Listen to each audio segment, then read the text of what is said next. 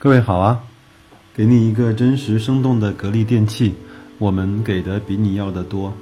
因为昨天那个节目呢，呃，因为录音设备的问题，一个声道的音量比较大，一个声道的音量比较小，让各位受罪了啊。那今天呢，我是，嗯，给大家正式聊一点那个呃不着调的、不靠谱的。很多人问过我，呃，那个白老师，你用的这首电乐，包括就是背背景音乐是什么？嗯，我跟他讲是久石让的《Memory》。呃，那今天呢，其实我想聊点那个跟投资不相干的话题。那我想给大家推荐这部电影。这部电影呢，名字叫做《入殓师》。《入殓师》呢是根据日本的一个作家叫青木新门的小说啊，呃，叫《门大官夫日记》呃改编而成的，由。日本的一个导演叫龙田洋二郎执导，那他的演员呢是由本田雅弘啊、山崎努还有广末凉子，呃，他们几个演的。我这部电影大概看看了有三四遍了，呃，开始呢是被剧情，后来是被感情，再往再后来是被他的音乐，再往后来是被他整个透露的人生的一些道理。我觉得。非常好的一部电影，我觉得日本人总是有能力把一些非常细微、非常生活化的事情拍的有一些道理，甚至是拍的有一些哲理。嗯，呃，我也不怕给大家剧透，就是这部片子主要讲的是什么呢？就是讲的就是这个，嗯，本木雅弘啊，就是演的一个人叫小林大悟啊，叫叫叫叫他大悟吧。他呢，以前特别喜欢音乐。也立志呢成为一个大提琴的演奏家，他基本上是用了他所有的家当，买了一把特别特别贵的大提琴，也能够在也能够希望在一个乐队里面呢能够担任一个比较主要的位置，但是呢赶上了日本经济的呃不好，他那个乐团啊就解散了，解散了之后他基本上就失业了。呃，就回到了家，嗯，发现跟他老婆就是广末凉子演这个老婆呢，叫叫叫什么美香啊，美香，呃，在大城市，我不知道是东京还是哪里，我估计应该东京啊，可能待不下去了。他们说，那要不然我们就回老家吧，老家好像还有一个呃祖宅啊，是这个大雾的爸爸的房子，是一个祖宅。那他们就回去了呢。其实中间也有很多很小的细节，就是。呃，描写了这个，呃，小林大悟的这个他的落魄。有一个非常有意思的场景是，因为日本人比较喜欢吃那个生鱼片嘛，包括章鱼啊什么的，他们就买了一个章鱼回去。那章鱼呢，到家之后呢，就死了。他说这个死的也不能吃啊。后来他老婆说，要不然我们就把它给放生了吧。然后到了一个海边，把这个章鱼呢就慢慢的放进了大海里。哎，突然发现这个章鱼呢扑腾扑腾又游走了，他们觉得特别的懊恼，买了一个章鱼，也被这个章鱼所忽悠了。所以说，他就反映了这个人的呃落魄。那回到他的祖宅之后呢，他就在他爸爸的那个房房子里面就生活，然后呢也认识了一些当地的一些非常淳朴的。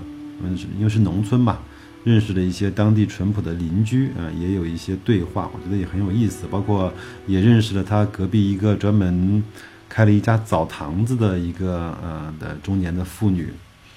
然后呢，他就开始找工作，因为在那个小农村呢、小镇上也很难找工作，他也是找那个报纸啊什么的，发现呢有一个工作特别好，就是年龄不限啊，高薪保证，实际的劳动时间非常短。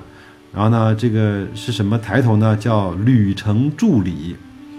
什么叫旅程助理呢？就是送，呃，离开这个世界的人到另外一个世界走得很顺利。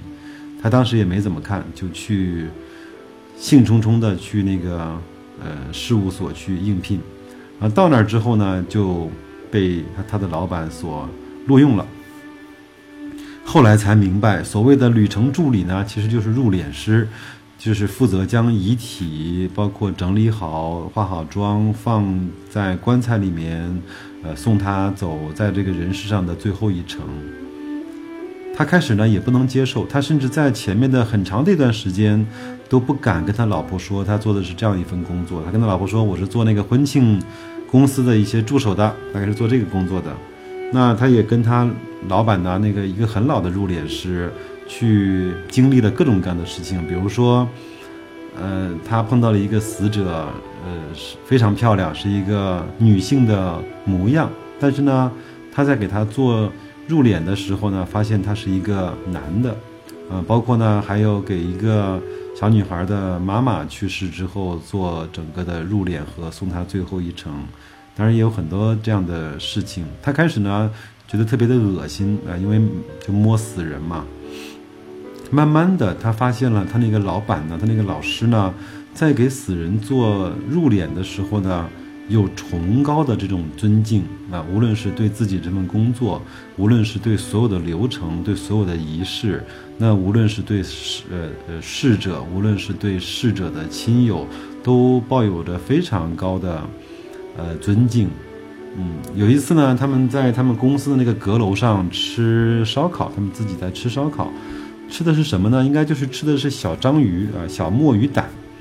然后呢，他们就在那个火上烤，在在喝了一点酒。然后他的老板呢说：“哎呀，我干了这么多年呀，最享受的时光啊，就是在我这个办公室的阁楼上能够烧烤一个墨鱼胆。墨鱼胆呢特别好吃。他用了一句话，我记到今天。他说：这个墨鱼胆啊特别好吃，你什么佐料都不用加，它好吃的让你觉得不好意思。那就是他对整个这个食物的敬畏嘛。”他不但对呃死者敬畏，对工作敬畏，对逝者的亲友敬畏，对普普通的食物也是抱有着敬畏之心的。他对他的人生，呃，也是有敬畏之心的。那从此之后呢，这个小林大悟呢，就开始慢慢的跟，呃，他的老师去学如何给那个呃死者去入殓，包括所有的流程，包括所有的尊敬，从内心开始。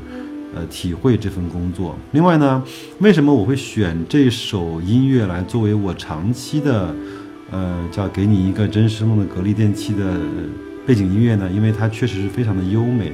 呃，这这首音乐的呃题目叫 Memory，就是回忆。它就是在真正的理解了这份工作的呃意义之后呢，开始又把自己的大提琴拿出来，呃。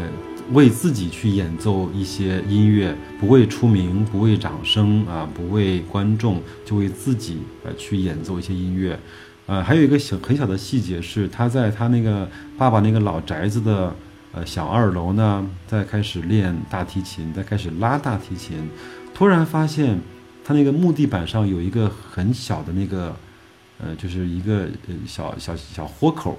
就是他从小练大提琴，大提琴下面那个就是那个呃支脚有一根独的支脚嘛，就是一直在这儿支着，天长日久，日积月累，就把这个地板呢戳了一个小洞。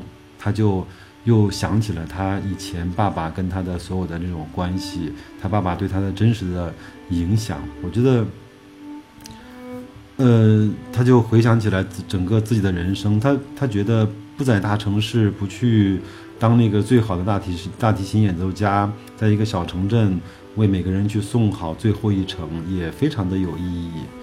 呃，基本上这个就是这部电影的所有的剧情，也非常简单，也没有任何的地方可以让你非常惊心动魄，也没有任何的地方让你觉得特别的热血澎湃，没有，它就是非常平静的在讲述这样的一个故事。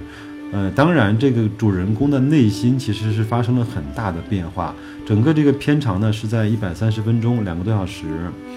呃，他最后大概用了五到十分钟，呃，专门呃演示了他给一个逝者从头到尾去做入殓时候的全部的流程。那真的是。呃，一颦一蹙，每一个动作，每一个眼神，每一个物件，甚至每一个衣服的折叠，都反映出了他对工作的尊敬。我觉得，这就是我们整个生活应该所去追寻的意义吧。我记得，因为我们中国其实很少有这种影视剧呢，在跟呃大家去探讨死亡的。我们一般都死的比较的轰轰烈烈，我们都看到很多的。战士啊，包括很多的军人在战场上轰轰烈烈的死去。我们也看到很多人跟病魔去做斗争，非常不舍得离开这个世呃这个世界。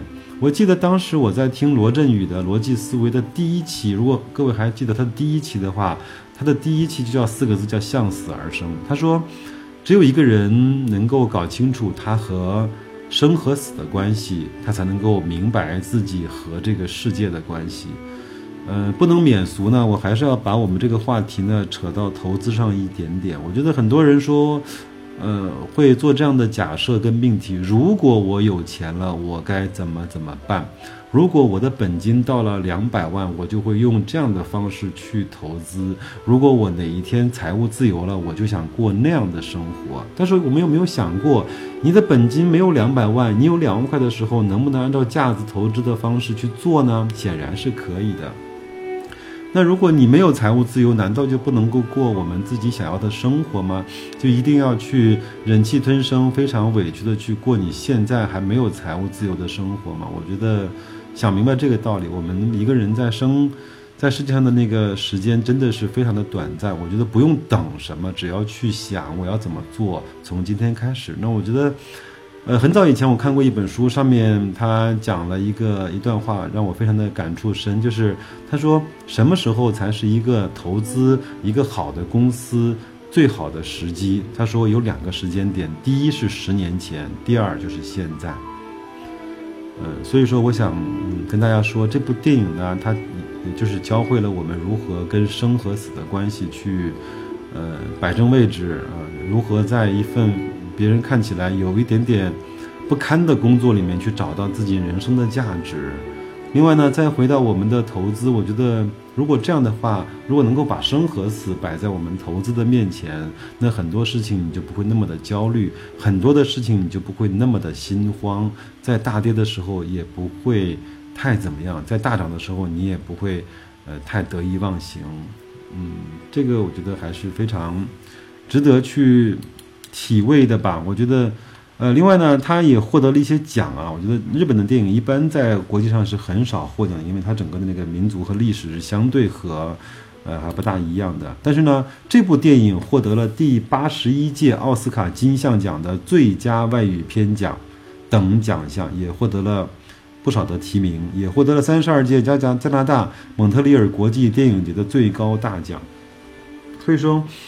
我很少看日本的电影，嗯，但是这一部呢是给我的感触和印象是比较深的，呃，所以说，呃，借着我的这个背景音乐，那也是跟大家去讲一下这个道理，因为，嗯，在欧洲，包括在美国，他们对死亡不是那么的忌讳，那我们在东南亚，特别是在中国。呃，这种比较传统的这种国家里面，对死呢，很多时候我们是讳莫如深的，很多时候呢，我们不愿意去提，因为它不吉利啊。很多人在父母亲死了之后呢，在大操大办，在父母亲死了之后，花很多的钱去去尽孝心。嗯，我觉得最近这几年，我觉得很多的这种生死观在改变，很多的。老年人也慢慢的开始想明白了，不要给儿女有那么大的负担。嗯，包括我前面看高晓松，呃，那个小说，他去采访成龙的那集节目，成龙也说我是有点大逆不道的。在我爸爸临终之前，我跟爸爸说，我说，他说当你死的时候，我不大会来看你的，因为来看你呢。呃，既浪费了我的时间，又浪费了金钱。如果也在烧纸呢，又污染了环境。那所以说，我作为你的儿子呢，在你没有去世之前，我尽可能满足你所有的欲望、所有的想法、所有的未尽的事宜。但是当你死了之后，我要把我的时间更多的投入在我的工作上，更多的把我的时间投投入给我的家人。包括他也跟房祖名说：“他说小房子，你也。”记好我这句话，当我死了之后，请你不要去做那些事情。你有什么事情在现在去孝顺我，我记得住，我看得见。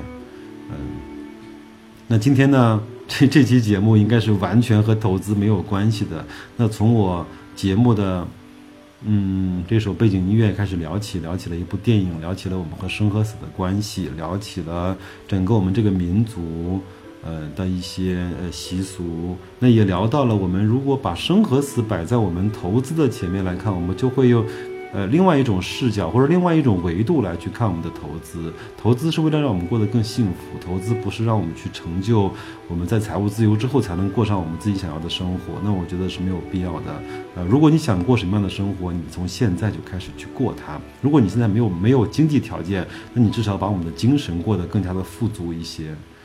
嗯，所以说今天扯了这么多，嗯，呃，我相信今天的录音应该是两个声道都会有。比较好的声音了，也也也希望不再不让大家再难过了啊。那最后呢，我们再花花一两分钟时间，再来去听一下这首乐曲，我觉得在后面还是非常非常的好听的，好吗？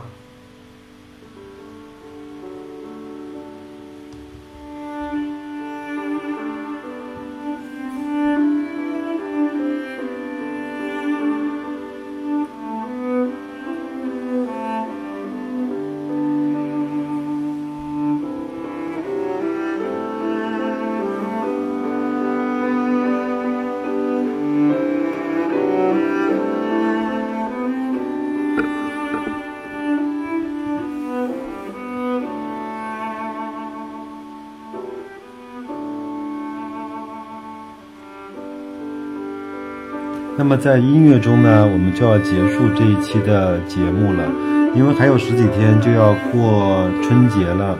我也不知道我在春节之前还能够再录录几期节目，也希望大家给我一些反馈。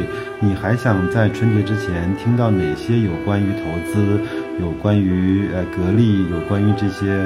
好的企业的一些呃方法观呃方方法论跟世界观，如果你有想法的话，请你在后台给我留言，我尽可能呃尽我的微薄之力，尽我的呃能力去帮大家去找到一些好的素材。那就这样，再见各位。